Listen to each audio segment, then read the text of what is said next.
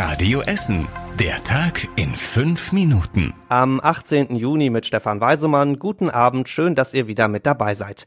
Wenn ein Bergmann rot und grün im Gesicht wird, dann ist entweder die Luft im Schacht sehr schlecht oder er ist zum Ampelmännchen geworden. Und genau das ist jetzt bei uns in Essen passiert. Genauer auf der Wilhelm-Nieswand-Allee in Altenessen, direkt vor der Zeche Karl, laufen und stehen auf vier Fußgängerampeln jetzt kleine Bergmänner. Sie haben einen Helm auf und eine Lampe in der Hand. Bei Rot breiten sie die Arme aus, bei Grün laufen sie und tragen die Laterne vor sich her. Wirklich sehr, sehr süß das Ganze. Lange stand die Ampel in Sachen Bergmänner bei uns auf Rot. Offiziell steht so ein Bergmann nämlich nicht in der Straßenverkehrsordnung und Mitarbeiter bei der Stadt hatten Sorge, dass sie bei einem Unfall zum Beispiel an der Ampel dann Ärger bekommen. Ein Gutachter hat der Stadt jetzt aber nochmal gesagt, alles überhaupt kein Problem, deswegen wurde doch noch grünes Licht gegeben. Unsere Bergmann-Ampelmännchen in Altenessen laufen und stellen sich damit übrigens in eine Reihe von ganz vielen anderen sehr tollen Ampelideen. In Augsburg läuft zum Beispiel der Kasper aus der Puppenkiste, in Emden hüpft Otto in Rot und Grün, in Mainz die Mainzelmännchen und in Bremen, da quetschen sich sogar die vier Stadtmusikanten alle auf einmal auf die Ampeln. Anhaltender Agroalarm auf Alfredstraße. Das könnte die Überschrift in ein paar Monaten sein, denn die Alfredstraße in Rüttenscheid wird dauerhaft zur Tempo-30-Zone.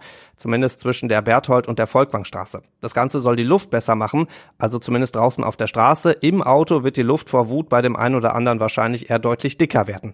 Die Stadt hat Tempo 30 Anfang des Jahres auf der Alfredstraße ja schon mal getestet. Da gab's sehr viel Schimpfen und sehr viel Hupen und erst Blitzen hat wirklich dafür gesorgt, dass sich die meisten Autofahrer an Tempo 30 gehalten haben.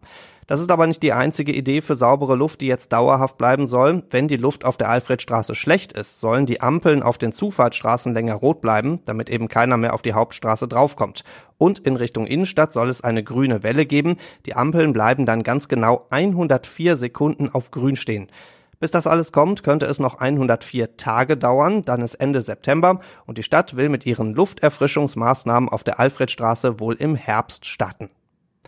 Letztes Jahr haben Juli bei Essen Original auf dem Kennedyplatz noch geile Zeit gesungen. Dieses Jahr wird's eine eher ruhige Zeit in der Innenstadt, denn seit heute ist klar, Essen Original fällt dieses Jahr aus. Bund und Länder hatten gestern ja schon gesagt, dass große Veranstaltungen bis Ende Oktober verboten bleiben. Jetzt hat's gar keinen Sinn mehr gemacht, da war die Absage die einzige Konsequenz. Die Essen Marketing plant deswegen jetzt schon Essen Original 2021 und guckt vorher aber auch so ein bisschen auf die Weihnachtszeit bei uns in Essen.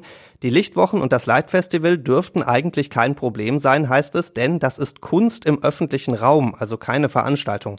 Auch für den Weihnachtsmarkt sind die Planer jetzt im Moment noch optimistisch.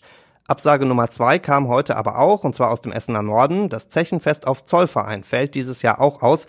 Die Absage ist uns nicht leicht gefallen, weil das Zechenfest einfach großartig ist, sagt die Stiftung Zollverein, aber eben auch eine großartige Großveranstaltung und damit auch verboten. Man sieht sich immer zweimal im Leben und das ist ziemlich blöd, wenn man seine Brötchen als Räuber verdient. Das hat ein Bäckereiräuber aus Karnap gemerkt. Der Mann soll Mitte Januar am helllichten Tag eine Bäckerei an der Ahnewinkelstraße überfallen haben. Er hat der Verkäuferin damals eine Pistole ins Gesicht gehalten und Geld gefordert. Dann ist er mit mehreren hundert Euro abgehauen. Damals waren zig Polizeiautos direkt unterwegs, um den Räuber zu finden, aber keine Spur von ihm. Dann gab es ein paar Tage später ein Phantombild, aber auch danach kam kein neuer Hinweis. Aber dann im März. Da war die Verkäuferin in einem Supermarkt einkaufen und dachte, Moment mal, den Mann da, den kennst du doch. Und das war tatsächlich der Räuber, denn der hat die Verkäuferin auch erkannt und ist direkt abgehauen.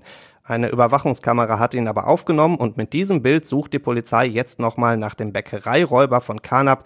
Das Bild gibt's auf radioessen.de. Und das war überregional wichtig. Es ist ein Fall wie aus einem Agentenkrimi. Vor knapp einem Jahr ist ein Georgier im Tiergarten in Berlin unterwegs, dann kommt jemand von hinten und schießt ihm in den Kopf, mitten am Tag.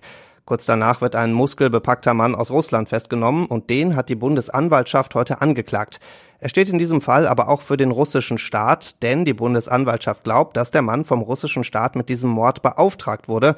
Der Georgier wurde in Russland schon länger als Terrorist gesucht. Klar, das Ganze sorgt natürlich auch für Ärger zwischen Deutschland und Russland. Und zum Schluss der Blick aufs Wetter. Morgen wird's insgesamt freundlicher bei uns in Essen. Die Sonne kommt immer mal wieder raus. Regen soll es erst in Richtung Abend geben. Das wird aber wahrscheinlich nur ein bisschen sein. Das Ganze bei bis zu 23 Grad.